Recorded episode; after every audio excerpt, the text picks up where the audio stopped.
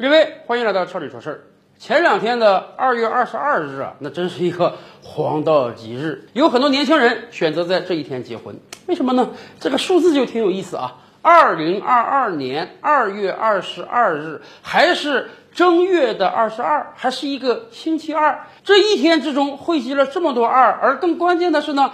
二在汉语中和爱有谐音，咱们经常发这个五二零、五二一，那二就是爱的意思，所以这一天有这么多二，自然就有这么多爱。因此，很多年轻人讨个吉利嘛，在这一天登记结婚。各地的民政部门呢，也真是顺应这个潮流，加班加点的帮助年轻人来办理这个结婚登记。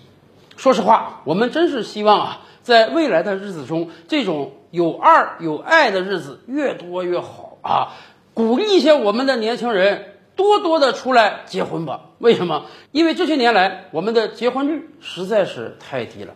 就比如说二零二零年吧，在这一年全年呢，我国大概只有八百一十多万对新人登记结婚啊，夫妇双方一千六百多万人，这个数字听起来感觉也不小啊，八百多万对儿啊。但是跟往年一比，您就知道问题所在了。在二零一九年呢，我国结婚对数啊首次低于一千万，而到了二零二零年呢，我国结婚对数首次低于九百万，也就是八百一十万多一点。今天二零二一年的数据还没有出啊，我们真是担心，恐怕连八百万对都不保。要知道，就是在短短几年之前的二零一三年，我国当年有接近一千三百五十万对新人结婚，七年时间而已嘛。结婚数字掉到了当年的百分之六十。二零二一年全国的数据还没有出啊，但是有些省份本省的数据已经出了，情况不是很乐观啊。比如说，二零二一年江苏省共结婚登记四十六万六千九百四十七对，比二零二零年呢下降了百分之五点一六。合肥市二零二一年结婚登记五万七千一百六十六对，比二零二零年呢。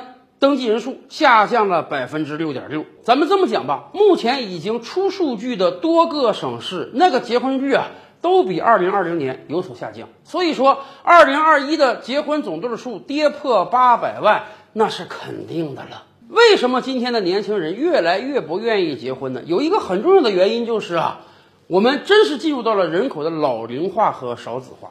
以往我们就跟大家讲过，每一代年轻人的数量是递减的。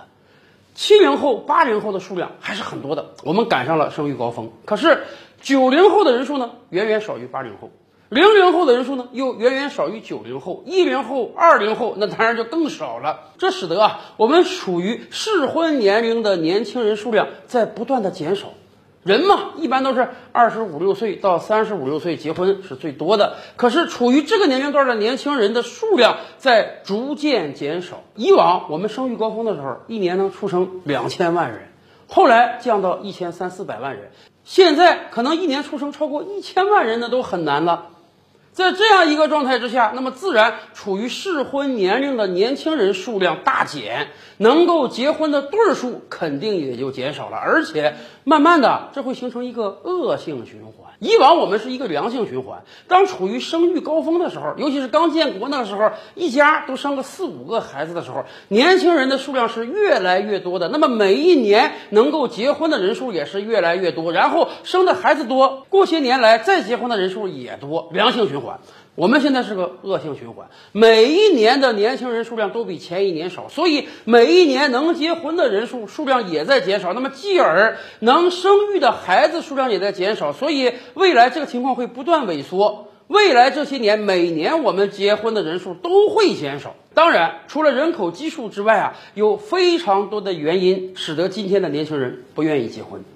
谈恋爱嘛，结婚嘛，你总要花钱，你好歹得买个房，甚至生了孩子之后，早教也好，幼儿园也好，上学也好，辅导班也好，哎呀，想想这个头就很大，这个压力实在是太大了。这使得很多年轻人，尤其是收入不太高的年轻人，慢慢选择了躺平啊。我一个人生活的也挺好，自己吃饱，全家不饿，我不需要考虑什么买房啊、结婚啊、彩礼啊、子女教育啊，我不需要有这样沉重的压力，我自己一个人过挺舒服的。当然，也有很多人想，哎呀，我刚刚毕业进入到社会，二十郎当岁的年龄，那我完全可以多打拼几年嘛，给自己积攒一个非常厚的家底儿，然后我再去谈恋爱，再去结婚，才能给后代营造一个更舒适的生活。但是随着时间的推移啊，在我们身边有很多年轻人真的慢慢习惯成自然了，大家觉得单身的生活很好，很舒服。我们这个社会对于单身人士是越来越宽容了，哎。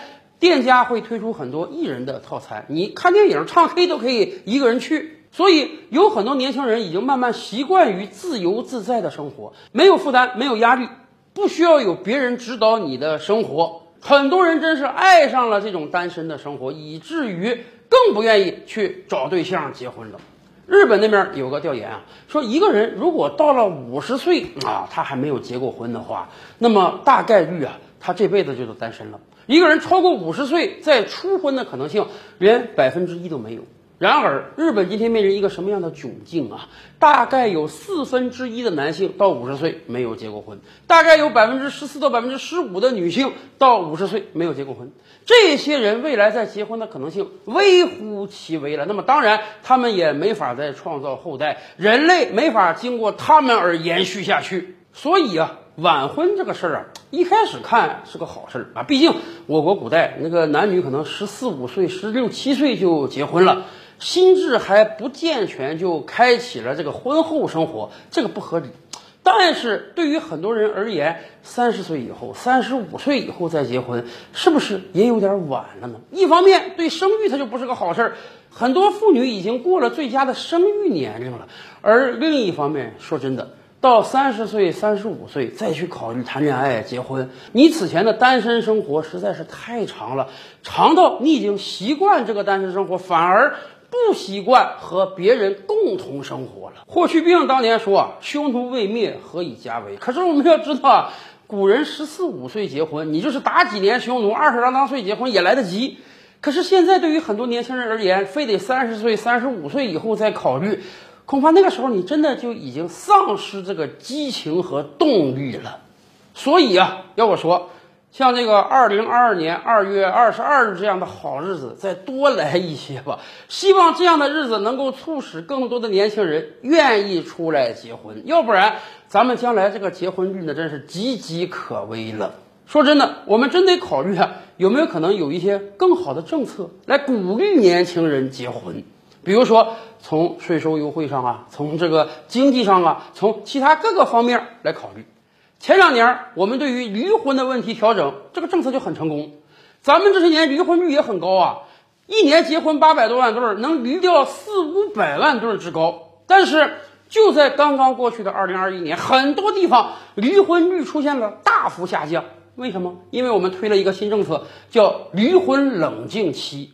以往你要离婚，俩人谈好到民政局直接给证，甚至有的地方连调解都不给你调解，你婚姻自主嘛。但是去年以来，我们搞了离婚冷静期啊，夫妇双方你可以过来办这个离婚登记，但是呢，我们给你一个月的时间，一个月之后的今天，你们还想离，再来一遍，给你发离婚证，一个月之内。你们如果想通了啊，任何一方想通了，说，哎呀，我觉得我是一时冲动，这个这个婚后生活嘛，难免有些吵吵闹闹啊。我当时就是一时脑热，我现在想开了，我不想离了。好，任何一方想开了，你一个月之后的那一天不去，你们这个离婚就算作罢啊，你们还是你们还是合法的夫妻。